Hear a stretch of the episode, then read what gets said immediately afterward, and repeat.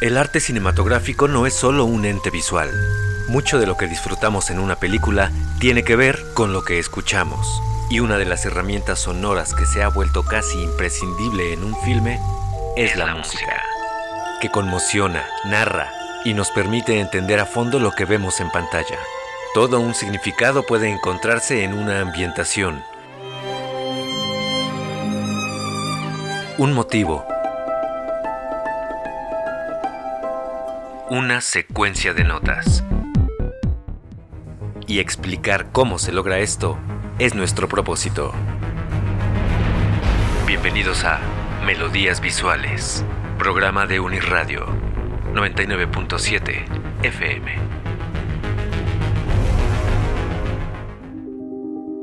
A lo largo de este programa hemos analizado ya varias partituras, cada una de ellas han tenido sus particularidades y han dejado algo a la historia del cine y su música. Pero hay un tema que no hemos tratado, el de las secuelas cinematográficas.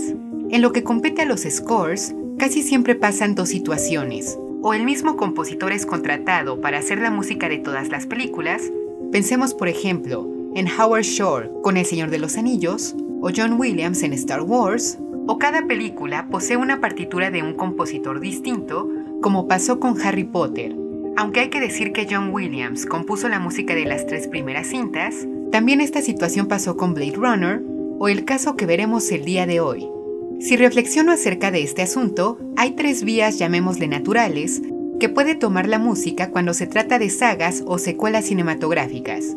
Cuando un mismo compositor se encarga de todo, primera vía, tiene sus enormes ventajas. Una de ellas desarrollar el universo sonoro de acuerdo a la evolución que vemos en pantalla. Es impresionante escuchar cómo un tema, un motivo, puede adquirir tanta relevancia en la narrativa cinematográfica y padecer toda una metamorfosis. Sirva de ejemplo el tema de la fuerza en Star Wars, que escuchamos desde el episodio 1 hasta el 9, y pone la piel china por el monstruoso tratamiento que le da John Williams,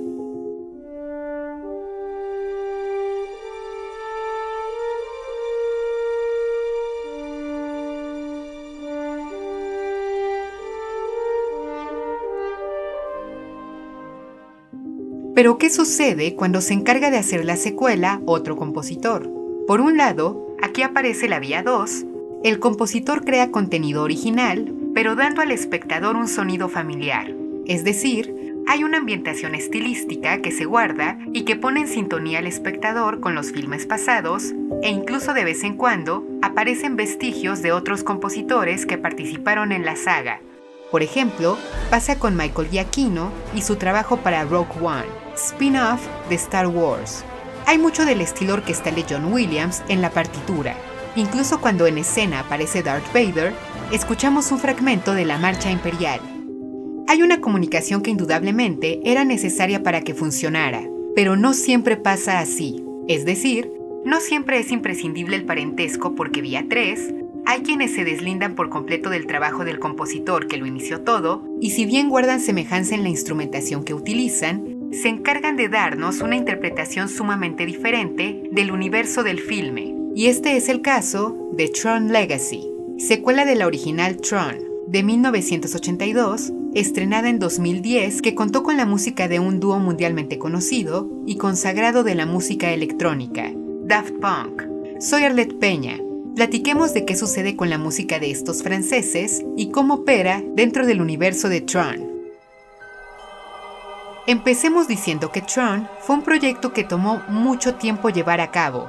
Steven Lisberger y Donald Krushner, creadores del filme y su historia, armaron guiones gráficos para tocar puertas en espera de que algún estudio de producción cinematográfica accediera a llevar a cabo el filme, pero fueron rechazados por muchísimos.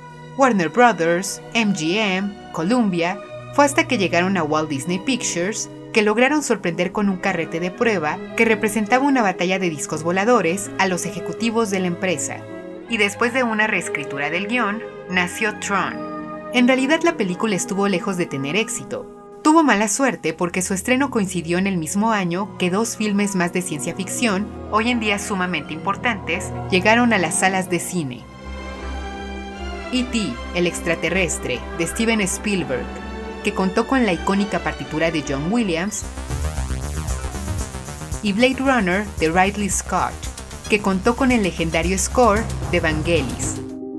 Si hacemos una comparación de acuerdo a las primeras impresiones, claro que Tron iba a quedar muy lejos de la calidad visual de las otras dos, pero esto se debe a que la cinta de Walt Disney Company estaba visionando más allá de lo que la ciencia ficción hasta ese entonces había abarcado y se encontraba en pañales lo que querían representar, la realidad virtual y la animación por computadora.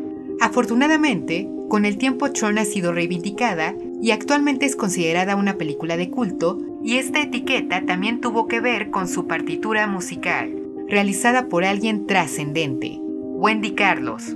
Sí, también si hacemos una comparación entre las partituras de E.T., Blade Runner y Tron, puede que el trabajo de Carlos nos parezca inferior, pero no lo es. En un momento pasamos a Daft Punk y Tron Legacy. Es importante que antes conozcamos qué pasa con la película de 1982 para entender mejor la secuela.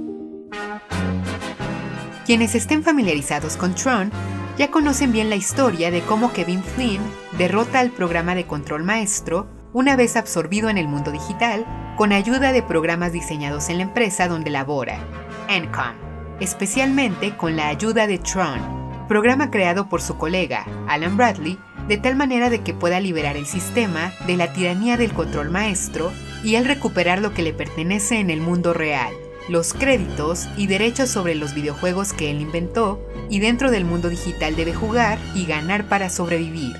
Aquí entra el asunto principal de la película, entender que dos planos se desenvuelven, se interceptan y al mismo tiempo permanecen independientes y regidos bajo sus propias reglas, el mundo real y el mundo digital aunque aparece en ello una crítica muy sensata que hoy en día podría calarnos porque pareciera se está haciendo o es una verdad.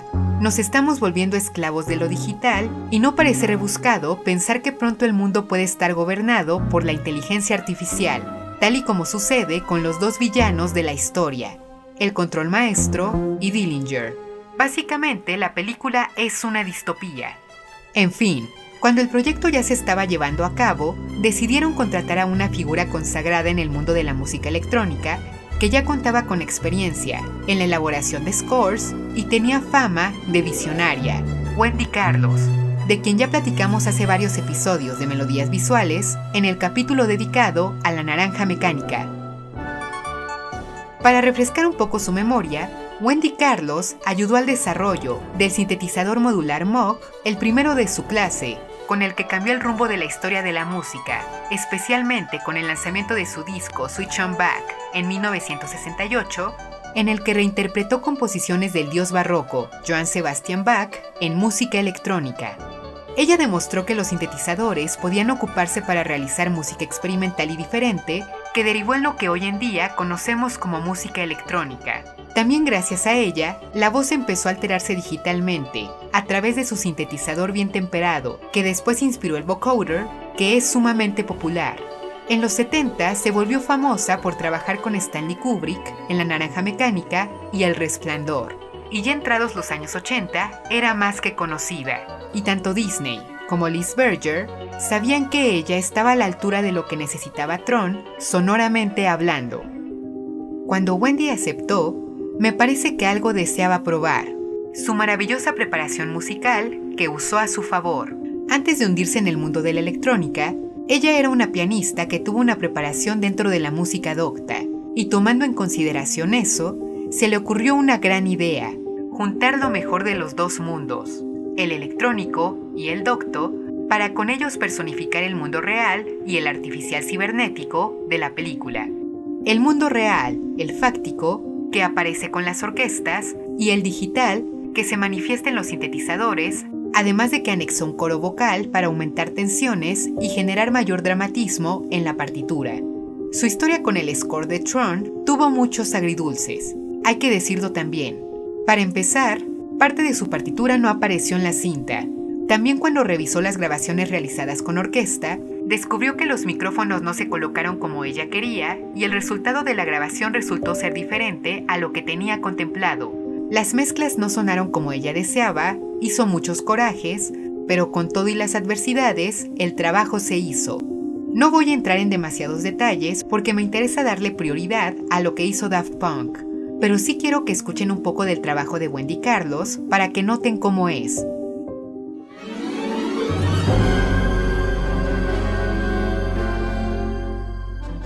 Suena simple seguramente para muchos de nosotros, comparativamente con lo que escuchamos hoy en día, pero no se imaginan la cantidad de máquinas y programas que Carlos tuvo que utilizar e incluso desarrollar para lograr este resultado, con todo y los peros de las grabaciones que ya comenté.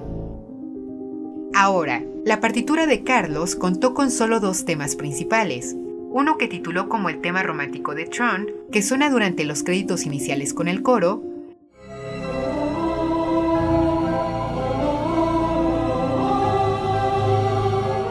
También aparece con cuerdas,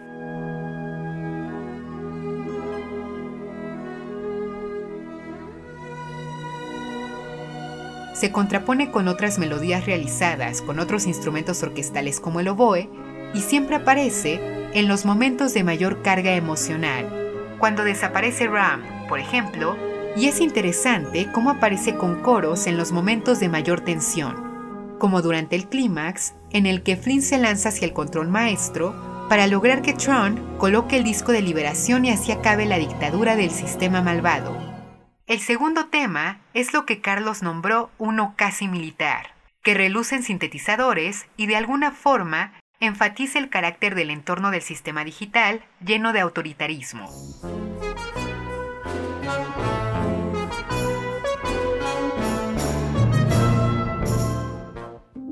Si lo pensamos así es increíble porque si se dan cuenta, el principal tema representa el carácter humano, lo cálido, las emociones genuinamente humanas que van a sonar con instrumentos reales, entre comillas, como la orquesta.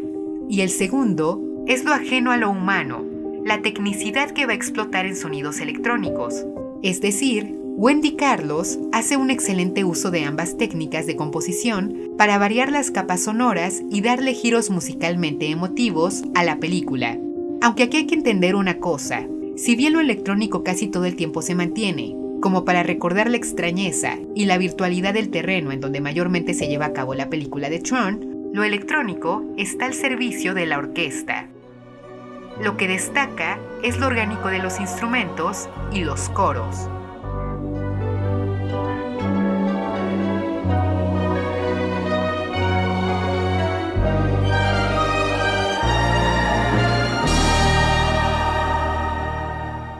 Qué sucede en la partitura que décadas después hizo Daft Punk? Que va a pasar todo lo contrario. La prioridad lo va a tener lo electrónico y la orquesta va a estar al servicio de los sintetizadores. Antes de entrar de lleno a la partitura de los franceses, platiquemos de Tron Legacy. Al igual que Tron, tomó mucho tiempo y esfuerzo que este nuevo proyecto se llevara a cabo, tuvieron que hacer nuevamente pruebas de visuales, ni siquiera Disney estaba seguro de que la secuela se iba a lanzar pese a que ya se había hablado de ella en los medios y los fans estaban ansiosos. Fue hasta 2005 que empezó todo a tomar forma y la historia de la película se escribió, la de Sam Flynn, hijo del protagonista de la primera cinta, que desaparece de manera sospechosa. Sam se deslinda de dirigir Encom por error ingresa a la red, intentando descubrir el significado de un mensaje que aparece. En una de las máquinas de juego de su padre, ahí encuentra a Kevin, descubre que Clue, copia de su padre, quiere aniquilarlos para controlar el sistema, en espera de conseguir la perfección, y para no hacer más largo esto, deben unirse padre e hijo para eliminar a Clue, traer de nuevo la paz a la red y volver a casa. Aquí es necesario enfatizar algo que es clave para irnos acercando al trabajo de Daft Punk. Tron Legacy es una actualización del filme pasado. Visualmente y sonoramente están brutalmente apartadas porque, por supuesto, de 1982 a 2010 hubo muchísima evolución tecnológica de por medio. Si bien se incluyen elementos para crear una relación con el mundo de la película de 1982, como las batallas de disco, las guerras en moto, los trajes de luz, los ciclos de luz, lo que plantea Tron Legacy es continuidad, actualización, evocar algo distinto del mismo universo y en ese sentido la música debía sonar totalmente diferente. Pese a que Wendy Carlos dijo estar interesada en hacer la música para la secuela, Steven Linsberger, quien ahora fungió como productor, y Joseph Kosinski fue el director al frente de Tron Legacy, no contemplaron contratarla porque el proyecto necesitaba frescura, alguien que representara a las nuevas generaciones y pudiera darle una mirada distinta y moderna a Tron para que fuera ad hoc al discurso de la imagen. Y qué mejor que contratar a una banda que, al igual que Carlos en su momento, revolucionó la música electrónica llevándola a planos distintos como Daft Punk. De ellos no hay mucho que decir. Es un dúo de fama mundial que revolucionó la industria musical con la llegada de Daft Punk. En 1996, cambió las etiquetas de la música electrónica con Homework, y dio fama internacional a la música dance electrónica con el disco Discovery de 2001, que también cambió para siempre la imagen concebida de los artistas al personificarse Guy Manuel de Joven Cristo y Tomás Bangalter como robots que igualmente llevaron los shows de música electrónica a ligas mayores. Kosinski de inmediato pensó en Daft Punk cuando recién el proyecto de Tron Legacy estaba en desarrollo y en cuanto se reunió con los franceses, ambos estuvieron interesados. Primero, porque iba a permitirles desenvolverse profesionalmente en algo que no habían hecho antes, música incidental cinematográfica, e igualmente porque eran admiradores del trabajo de Wendy Carlos, que tanto había influenciado su música. Aquí aparece la primera gran diferencia musical que, por supuesto, repercutió en el resultado, la formación musical de Daft Punk. Ellos, a diferencia de Carlos, no contaban con experiencia en lo que compete a la música orquestal, porque eso sí, tenían claro que al igual que Wendy Carlos, querían incorporar en la partitura tanto lo electrónico como el sonido de la orquesta. Ante esto, dieron prioridad a lo que mejor saben hacer, música electrónica. Únicamente pidieron la ayuda del orquestador, Joseph Trapanes, para que hiciera la transcripción a orquesta de lo que ellos deseaban escuchar explicándole a través de teclados de sintetizadores y así evitar tener que colaborar con algún compositor ya consagrado que pudiera intervenir y estropear las ideas que ya tenían concebidas para la música. De hecho, la música de Daft Punk fue fundamental para el desarrollo de la película porque como se incluyeron al proyecto dos años antes de que se lanzara el filme, la creación de su prematura partitura puso el tono de la imagen del actualizado universo Tron porque la música permitió poner en sintonía todo, Incluso los actores escucharon las piezas compuestas por dos franceses para ayudarlos a comprender el mundo digital del que iban a formar parte y construir a sus personajes. Ya dije que Daft Punk decidió apostar como Wendy Carlos a la comunicación entre sintetizadores y orquesta. Esto de alguna manera conecta ambas partituras. Pero lo que vamos a escuchar en Tron Legacy es primordialmente piezas que destacan la tradición de la música electrónica de baile del dúo lo cual está bien en parte porque de inmediato la música atrapa al espectador e igual porque marcan la bienvenida a esta nueva atmósfera, a la reinterpretación de Tron.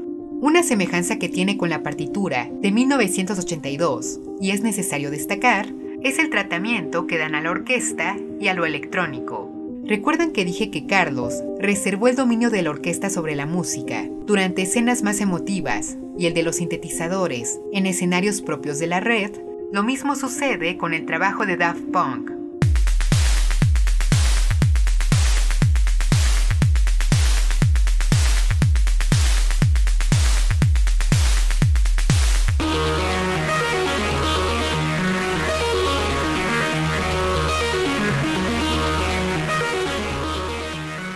Por ejemplo, esto suena durante la escena del club nocturno donde aparece Zeus, y el dúo de robots. También tiene un par de cameos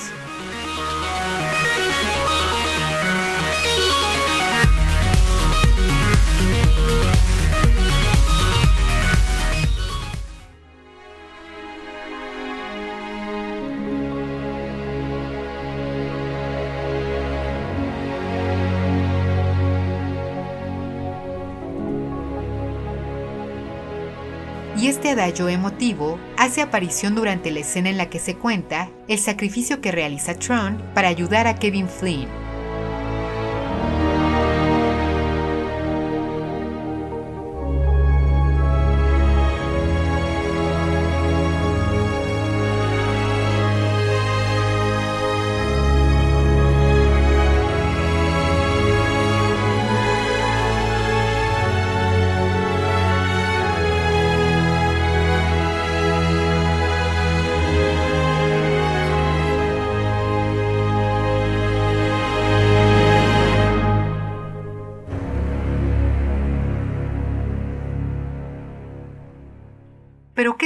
con los temas?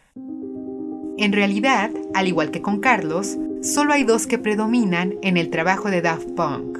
Ambos aparecen desde el inicio de la película y uno particularmente tiene una evolución maravillosa. El primero es el tema de la red, que suena así. The grid. A digital frontier.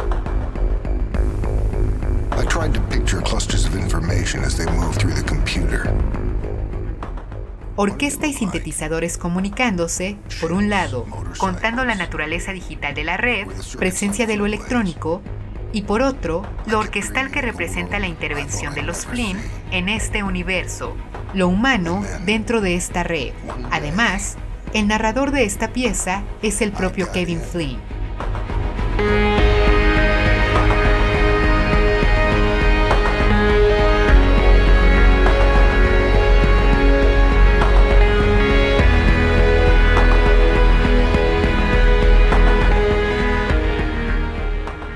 Cuando dice que logró entrar a la red, a este universo, suena el segundo tema, que llamaremos el tema de los Flynn. Este tema es el que vale la pena tratar más.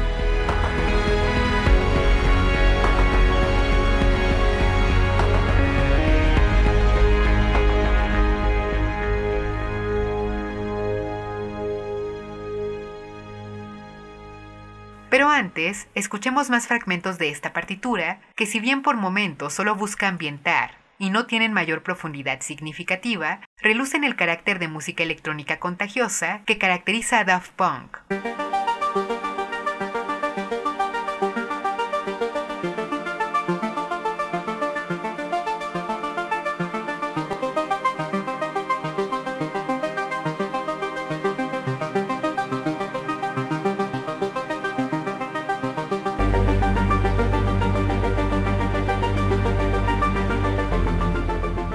Noten aquí, seguro lo escuchan y muchos ya están moviendo la cabeza ante el ritmo.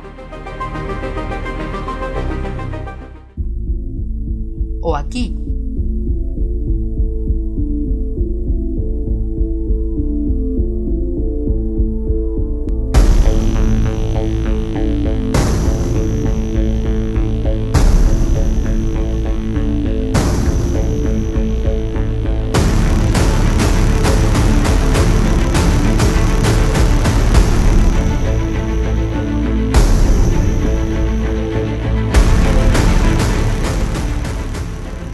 Se dan cuenta, la orquesta está presente, pero parece potencializar la función de los sintetizadores y no al revés. Otro ejemplo más.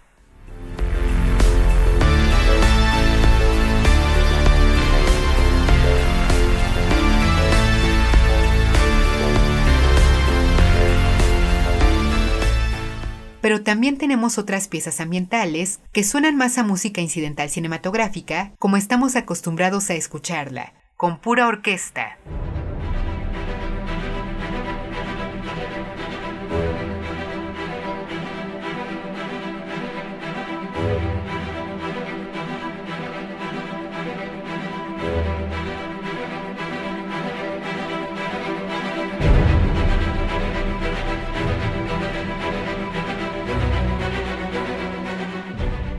Los robots supieron ponerse en los zapatos de un compositor. No hay mucho que decir del tema de la red. Aparece cuando tiene que aparecer en momentos específicos de la historia. Por ejemplo, cuando Sam ya está dentro del mundo cibernauta y el dominio de la orquesta aumenta para enfatizar la comunicación entre lo humano y lo digital.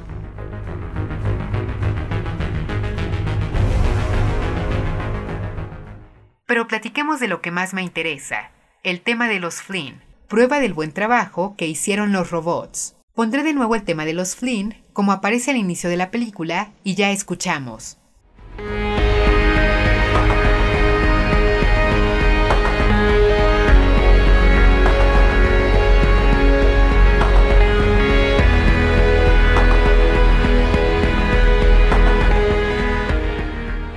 Heroico en esa melodía, como si exaltara al hombre, Kevin Flynn, a quien escuchamos decir que logró colarse a la red, pero el tema tiene un carácter totalmente electrónico, porque representa lo que en un inicio representó este mundo alternativo para Flynn, ambición, la posibilidad de crear y acercarse a la perfección.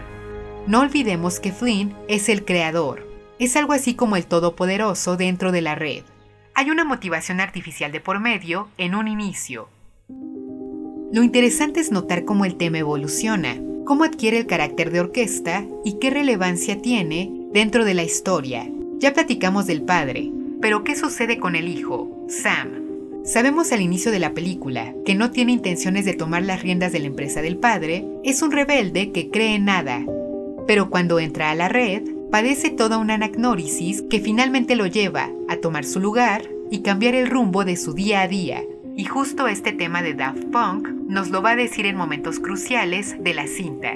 E igualmente sabemos finalmente que el tema es de ambos Flynn porque aparece en escenas donde los personajes aparecen juntos. Cuando escuchamos nuevamente el tema en la película, es cuando Sam y Kevin se reencuentran y noten cómo suena,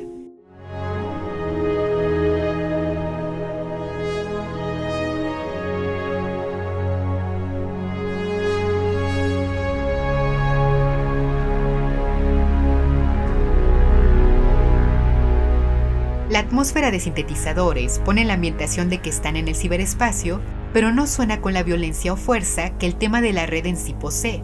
Y por si fuera poco, la melodía de los Flynn, si bien es reproducida por también sintetizadores, parecieran emular metales de viento, una trompeta, un corno francés.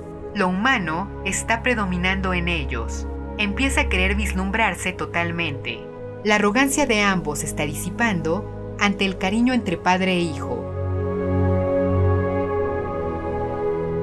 Y finalmente, durante el clímax de la película, que guarda un paralelismo con la cinta de los años 80.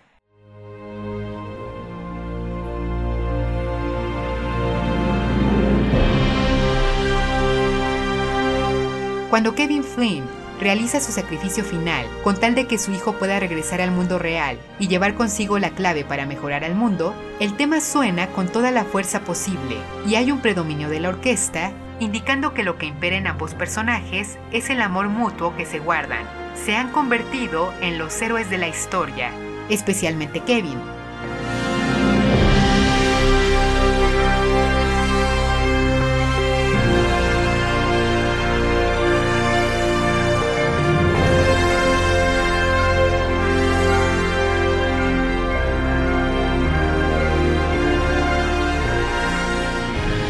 Recordemos que siempre el sacrificio en pos de alguien más es considerado un acto heroico.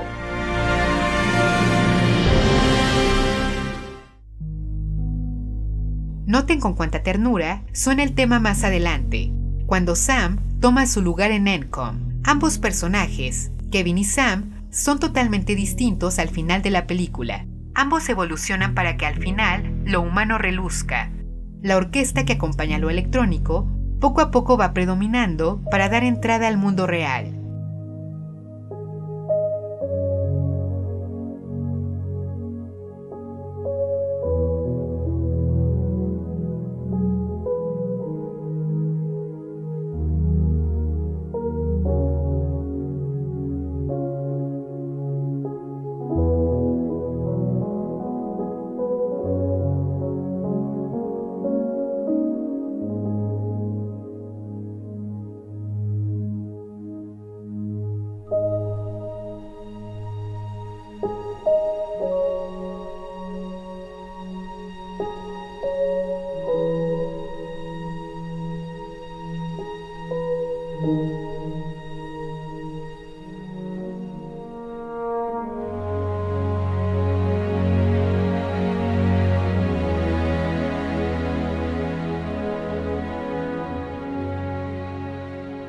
Suenan metales de viento, cuerdas, elevando a los Flynn, al papel que ahora cumplen dentro del universo Tron. Hay una gran diferencia entre cómo se escucha el tema al inicio de la película y al final. Daft Punk lo hizo muy bien.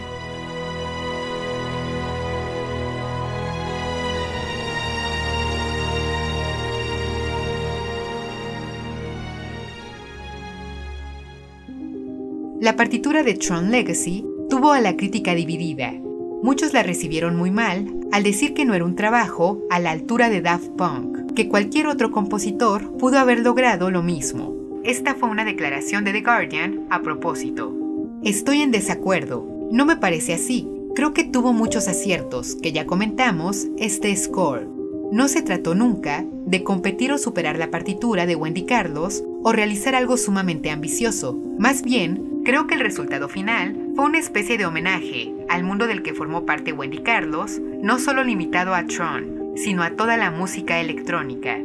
Ambas partituras usan a la electrónica, orquesta, crean capas acumulativas sonoras para comunicar ambos elementos usaron casi las mismas técnicas de composición, pero mientras Wendy Carlos se encargó de unificar lo computarizado y lo real, de crear lo revolucionario del momento y que hoy representa nuestro pasado, Daft Punk priorizó crear el futuro de este universo, no retomándolo literalmente, sino simplemente sugiriéndolo a partir de sus generalidades y viendo hacia el siglo XXI. Miraron hacia atrás para crear el futuro con piezas predominantemente construidas como EDM, música electrónica de baile.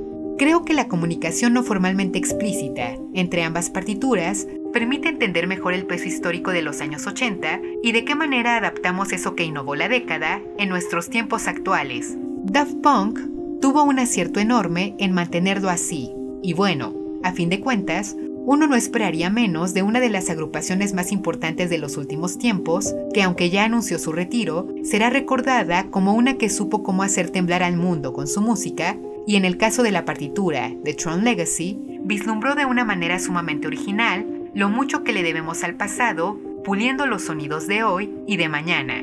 Vean ambas películas de Tron, saquen sus propias conclusiones, acérquense al trabajo de Wendy Carlos, retomen el trabajo de Daft Punk y nos escuchamos pronto en otro episodio de Melodías Visuales. Melodías Visuales